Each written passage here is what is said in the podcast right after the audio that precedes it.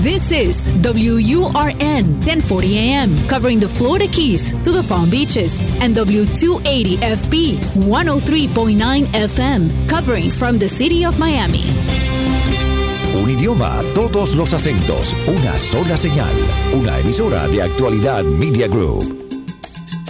Somos energía, dinamismo. Somos hecho en América. Política, cultura, música, gastronomía. Toda la información de lo que hacemos como comunidad activa. De mi tierra bella, de mi tierra santa. Los fines de semana trabajamos los desafíos y soluciones de nuestra comunidad hispana. Llegamos para quedarnos y superarnos. Somos Hecho en América.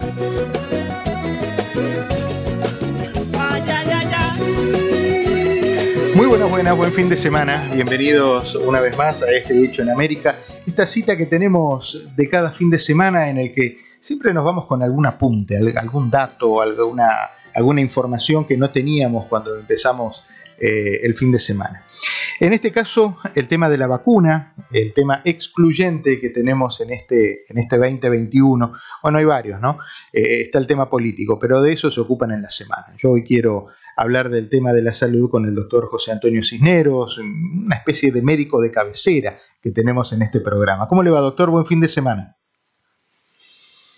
Buen fin de semana, ¿cómo estás, Diego? Muy bien, muy bien, muchas gracias.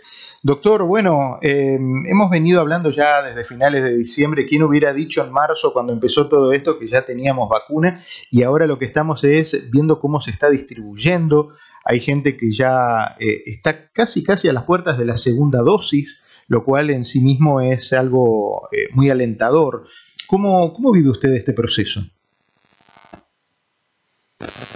Bueno, bien optimista.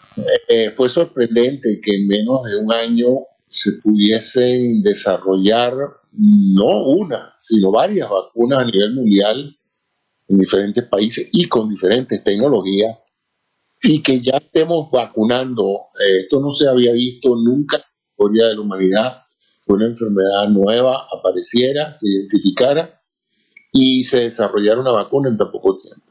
Mucha gente está preocupada por el corto tiempo en que se desarrolló esta vacuna y por la posibilidad de que se hubiesen saltado pasos tradicionales de seguridad, etc.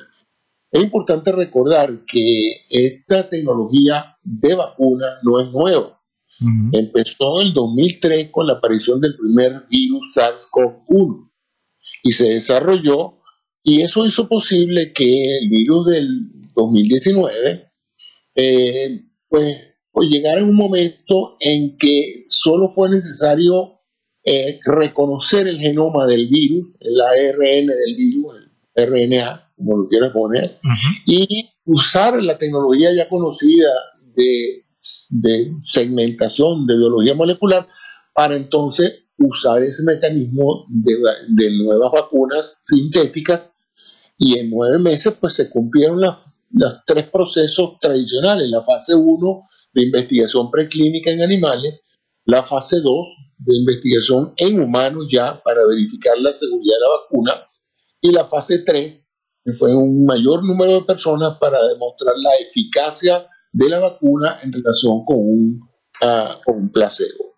Estos tres pasos se cumplieron, si, en cierta forma, en forma rápida, por la premura de, contener la epidemia, y por otro lado, porque, bueno, se, se aligeraron una serie de pasos burocráticos que tradicionalmente se utilizan en este proceso de certificación de vacunas.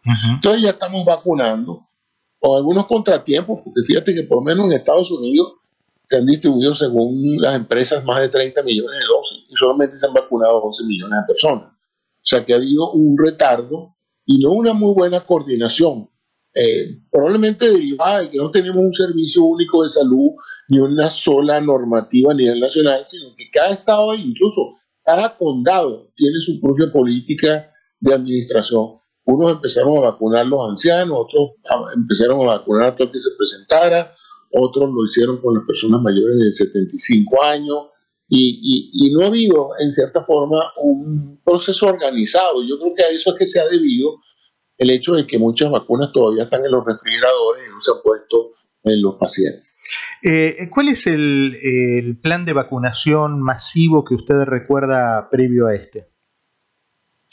Mira, eh, lo único que yo recuerdo es fue cuando salió la vacuna del polio.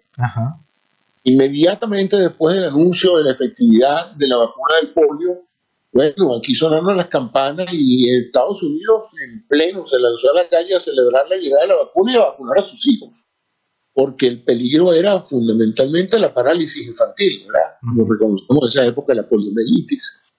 Eh, y bueno, también ha habido grandes desarrollos en vacunas en sarampión, la rubiola, la vacuna de la toferina, la vacuna de la papera, la vacuna triple que se llama, que se utiliza en los niños.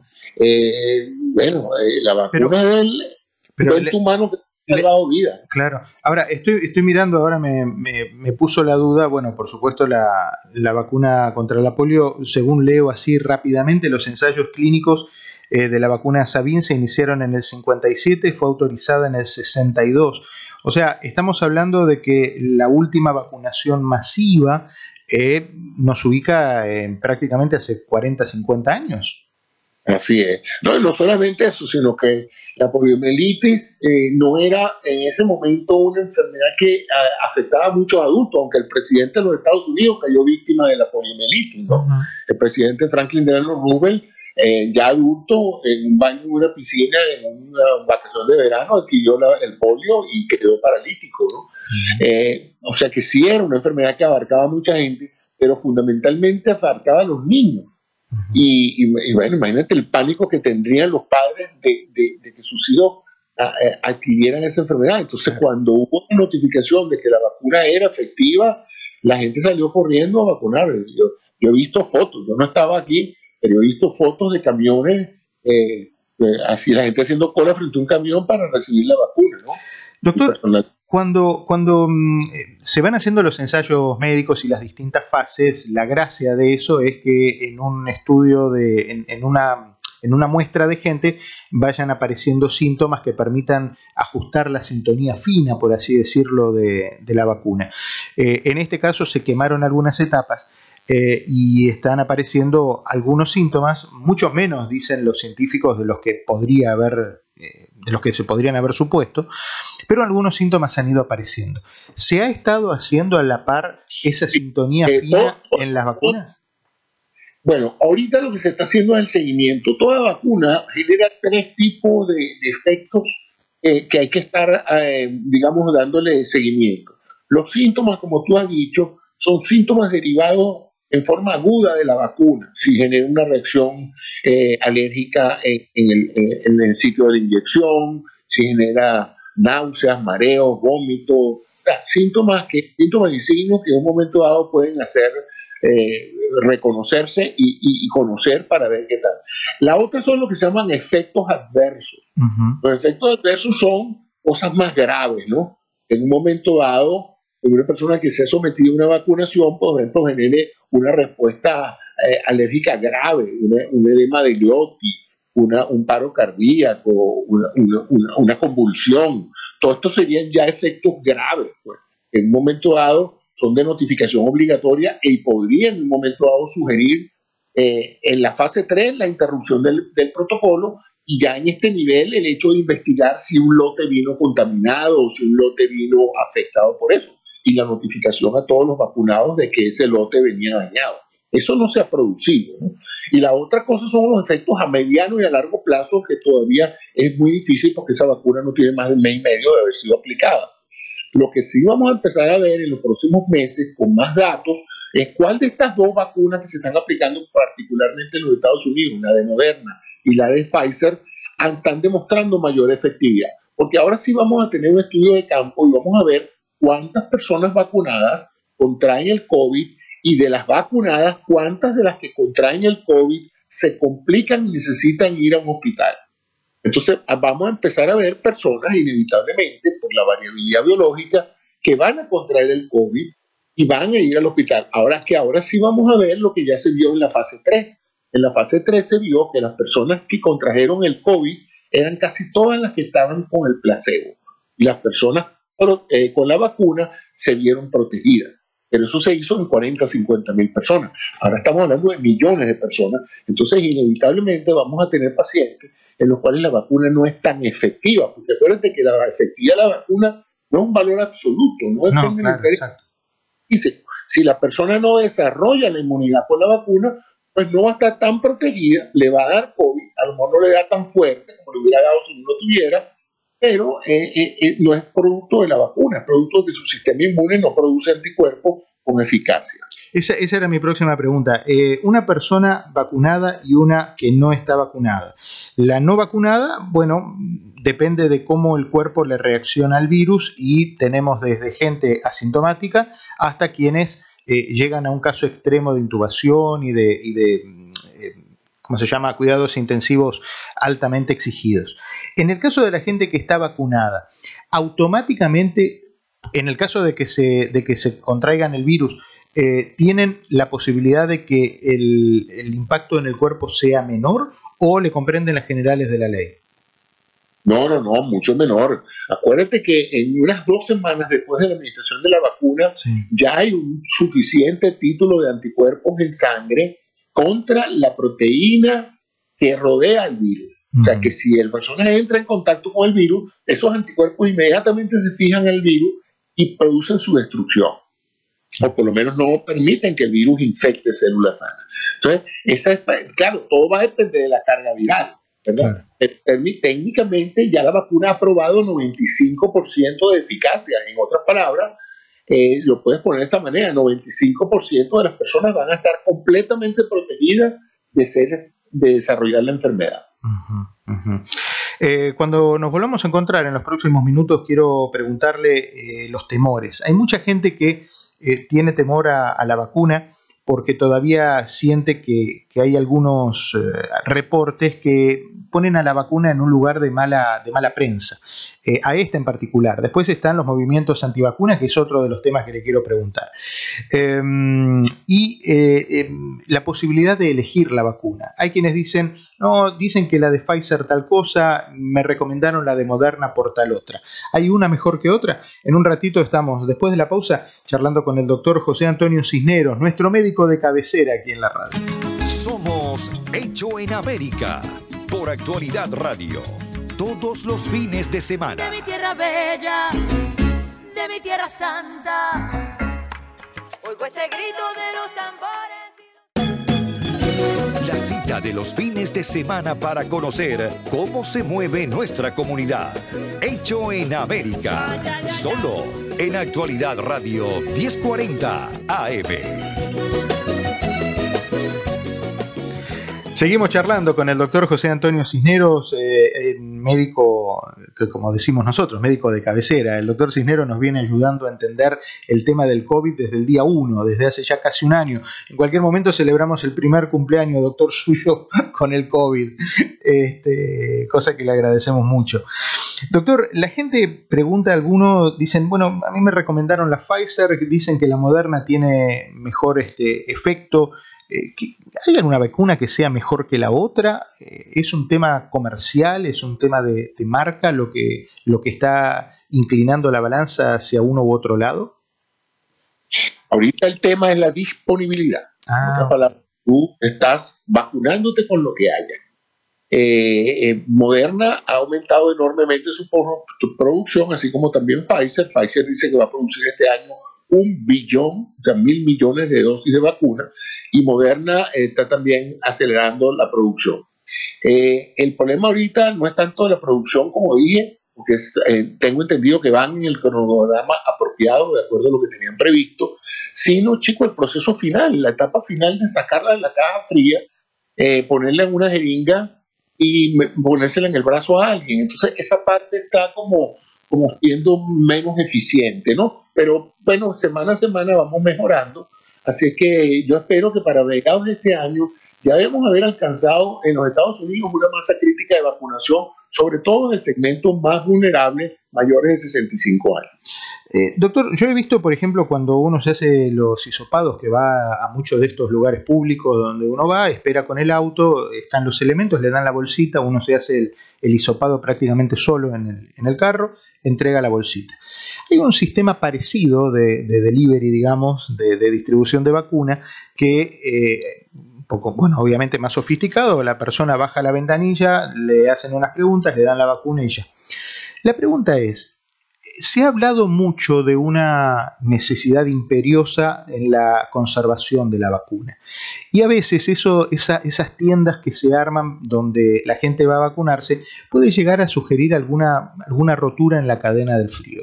La pregunta es, ¿hay algún protocolo que cada tanto paran y dicen vamos a revisar que la vacuna siga siendo efectiva como para que esta partida estamos claros que a las 10 de la mañana la que se entregó a las 10 está bien, vamos a ver qué pasa con la que se eh, reparten a las 10 y media, o es que automáticamente está como establecido de que sí, esas son las que sirven. No, no, no hay, no hay forma de estar eh, verificando la efectividad de la vacuna al punto de entrega. Lo que, eh, lo que la vacuna, eh, primero la vacuna no se puede administrar a menos 70 grados bajo cero. Tú no te pueden poner una inyección de hielo. O sea, la vacuna tiene que estar fría durante toda la cadena de transporte y la, la preocupación original era ese traslado de varios días desde que sale de una, de una planta que la fabrica hasta que llega a, la tienda o, a la tienda de campaña, como tú dijiste, para la administración. Pero una vez allí, que viene empaquetada en una, en una, una caja de anime llena de hielo seco, ahí viene la vacuna, esa secada y el tiempo que ella tarda en, digamos, en adquirir la temperatura ambiente es más o menos el tiempo de administración, o sea que en la medida en que una caja se consume, se abre otra, se, destapa, se empieza el proceso de, de, desfrigerización y se administra la vacuna. Eh, eh, ya está establecido de que eso no afecta significativamente la eficacia de la vacuna, donde podría haber sido el factor de la interrupción de la cadena de frío es que la montaran en un container, en un avión, la trasladaran durante 4 o 5 horas metida en una caja donde no se sabe la temperatura que hay y los grandes lotes de vacuna pudieran en un momento dado deteriorarse. Porque acuérdate que todas estas vacunas, de una u otra manera, son como proteínas. Y todas las proteínas se desnaturalizan con el calor.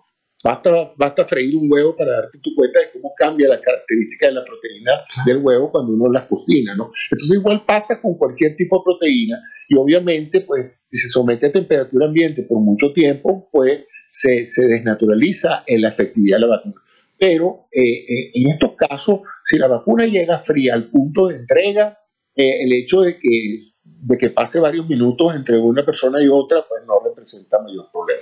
Ahora, eh, disculpe que le pregunto estas cosas, pero la verdad es que no, no, me imagino visualmente cómo funciona esto. Si uno dice, voy a preparar un barbecue mañana, yo saco la carne del freezer y la dejo con determinados resguardos para que sola se vaya descongelando.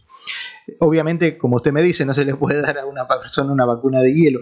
¿Cuánto tarda el, frasquito, eh, la, botellita, ¿no? que es como me imagino que viene la vacuna, eh, la botellita en, descongelarse ese, ese contenido.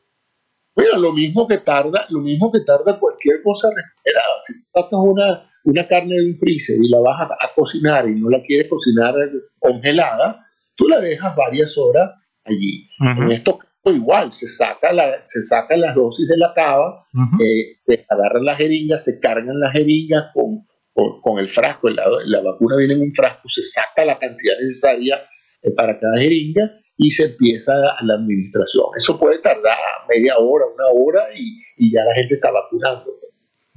Ok. Em, eh, ha habido una... Sobre todo porque si todavía está congelada, no puede sacar el líquido de vacuna del frasco. Claro. Imagínate. No, no, por supuesto, por supuesto. Eh, ¿Cada botellita es una dosis o de cada botellita salen 3, 4 eh, Mira, tengo entendido que en, cada botella pueden salir varias dosis. porque incluso al principio, con las primeras noticias que dieron, era que los centros de vacunación habían descubierto, vamos a poner que en una botella se pensaba que salían cuatro dosis, parece que estaba saliendo una quinta dosis también. O sea que eh, es posible que eh, como todo, como todo medicamento, cuando a ti te dan un medicamento en, cualquier dosis, siempre te dan un poquito más porque a veces se pierde líquido en el proceso de, llenado de la jeringa. Entonces vamos a poner que, tú tengas cinco dosis cada una de un mililitro y, no te van a dar 5 mililitros porque si se pierde cualquier cosa, pierdes la dosis completa. Entonces en esos casos pues se pone un poquito más tomando en, precaución eso. Que eso sirva para darle una dosis completa a otra persona, no, no creo que sea justificado, pero ellos saben ya eh, eh, en cada caso. Claro, claro, claro. Eh, durante este, estos días ha habido una enorme polémica con la gente y el público que accede a la vacuna. ¿Siente usted que, que, está bien manejado, que se ha manejado bien este asunto de la vacunar, por ejemplo, gente que no forme parte de la, de, la comunidad a la cual va dirigida esta vacunación. Eh, digo, extranjeros, esto ha despertado un poco eh, historias fundadas, ¿no? Gente que ha contado que, por ejemplo, en el hospital Jackson, la gente llega con las valijas, van desde el aeropuerto, van, ya tienen el appointment, se vacunan y en el avión de la noche eh, regresan a sus países. ¿Siente que esto ha sido bien manejado?